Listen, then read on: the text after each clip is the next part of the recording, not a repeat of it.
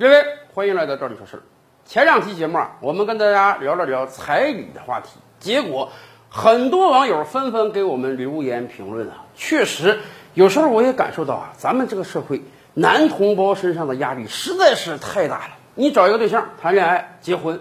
大部分的经济压力那都是压在男同胞身上啊！很多女孩，人家经常挂在嘴边的一句话是什么呢？哎呀，我这个工作挺好的，我自己能养活自己。大家看到了吧？女孩的最高标准几乎就落在我自己能养活自己就行了。那么养家的责任呢？当然落在男同胞身上了。男同胞要结婚，要买车，要买房，车房都置备好了。在很多地方，你还要准备彩礼。如果彩礼就是象征性的给女方一下，结了婚之后拿过来作为小家庭的建设资金，可能很多人也就同意了。但是在很多城市，这个钱不是给女方的，这个钱是给女方父母的，所以男同胞们倍感压力增大。以至于啊，网上经常有各种各样小段子般的视频，讲述的就是因为彩礼造成的夫妻矛盾。说实话，有些是很夸张的，但是话糙理不糙。每一个视频传达出来的基本想法，我想大家都是能领会的。那么怎么办？彩礼这个问题毕竟是一个民俗问题，虽然我们已经进入到现代社会很多年了，然而。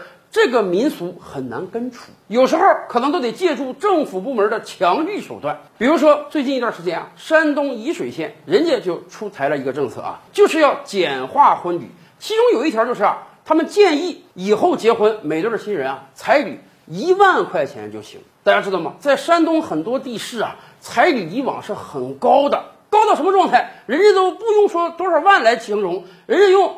几斤几两来形容啊？你把这个成捆的一百块钱的人民币落上去，给个三斤三两，还是给个五斤五两？甚至有的地方号称啊，万紫千红一片绿，什么意思？那个五块钱是紫色的，来个一万张，五万块钱喽；那个一百块钱是红色的，来个一千张，十万了。再来那么一大片绿色的五十块钱，也就是说，这个万紫千红一片绿，至少是十五万起步啊！这给很多男同胞带来了多大的压力呀！所以，人家山东这个政策很好，人家倡议啊，以后咱们以水结婚，每对新人彩礼一万块钱就够了。